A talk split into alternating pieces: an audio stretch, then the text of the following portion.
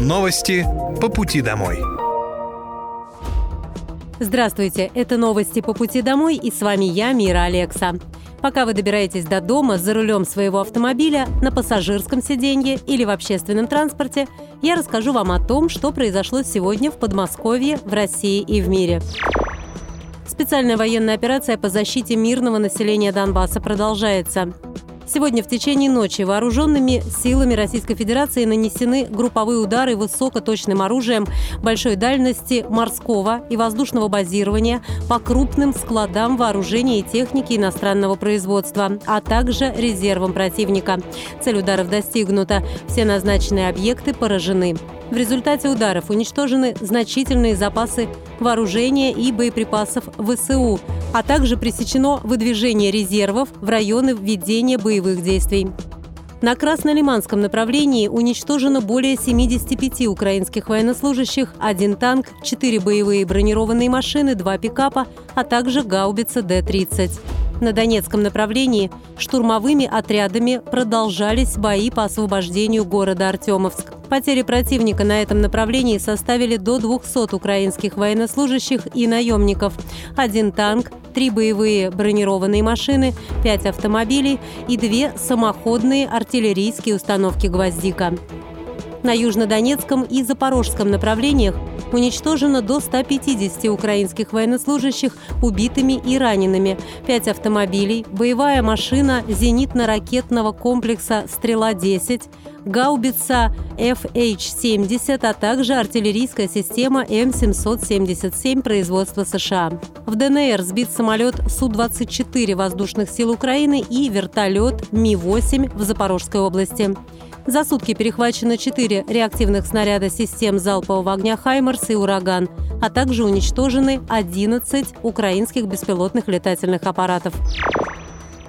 Власти Подмосковья будут развивать Центр социально-медицинской реабилитации инвалидов и ветеранов боевых действий «Ясенки». Об этом заявил губернатор Московской области Андрей Воробьев.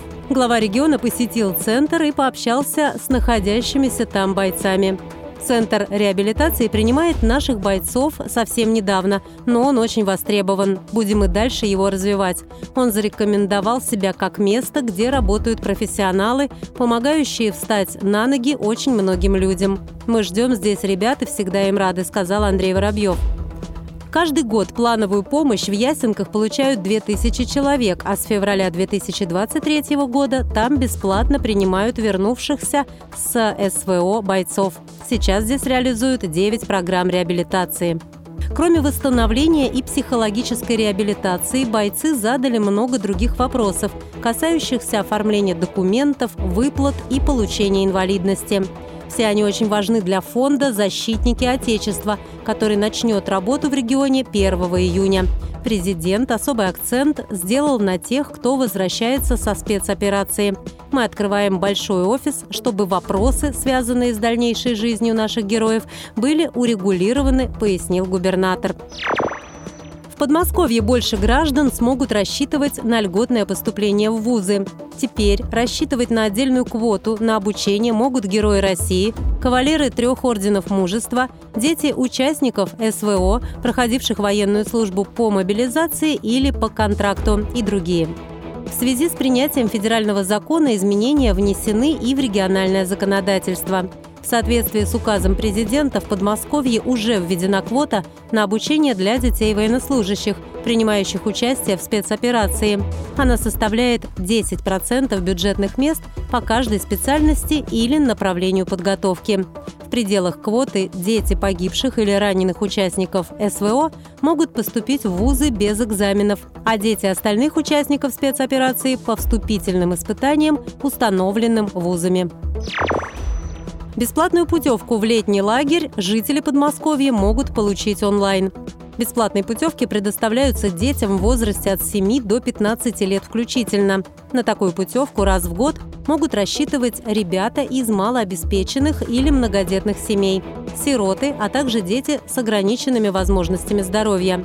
Кроме того, бесплатную путевку могут получить дети, которые оказались в трудной жизненной ситуации. Для того, чтобы подать заявление на получение путевки, нужно зайти на портал Госуслуг Подмосковья и заполнить онлайн-форму. Далее нужно выбрать муниципалитет, приложить документы, удостоверяющие личность и подтвердить право на льготу. Ведомство рассмотрит заявление, результат поступит в личный кабинет в течение шести рабочих дней. Услуга «Организация отдыха детей в каникулярное время» доступна на региональном портале в разделе «Соцподдержка. Организация отдыха». Подать заявление на получение путевки могут не только родители, но и законные представители ребенка. Если решение по выдаче путевки будет положительным, то ребенка поставят в очередь на получение путевки. Всего на портале госуслуг Московской области можно получить более 280 электронных услуг. В Подмосковье расширили перечень сирот, которые могут получить соцподдержку. Теперь совершеннолетние сироты получат соцпомощь в виде постинтернатного сопровождения. Ранее полное гособеспечение дети без родителей получали только до совершеннолетия. По словам председателя Комитета Мособлдумы по социальной политике и здравоохранению Андрея Голубева, теперь, если они учатся в школе, их будут сопровождать и после достижения 18 лет, однако только до конца обучения. Также эта категория детей сможет еще получать постинтернатный патронат – это сопровождение выпускников организаций для детей-сирот, которое поможет им адаптироваться к самостоятельной жизни. За подопечными закрепляется патронатный воспитатель. Он оказывает выпускникам юридическую, психологическую, социальную и другую необходимую помощь. Сейчас в Подмосковье насчитывается 1200 постинтернатных воспитателей. У них на попечении находится 1700 детей. В Московской области из-за угрозы пожаров ограничили пребывание в лесах. Ограничения вводятся с 18 по 23 мая.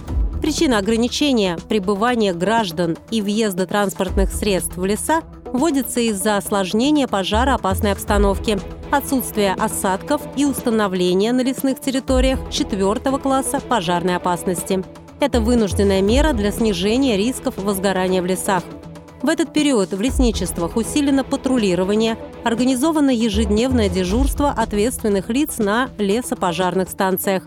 Все силы и средства пожаротушения приведены в состояние повышенной готовности, в том числе резервные. При этом ограничение не подразумевает запрет на посещение лесов. Однако разведение огня в лесном фонде категорически запрещено. Это были новости по пути домой, и с вами была я, Мира Алекса. Желаю вам хорошей дороги и до встречи. Новости по пути домой.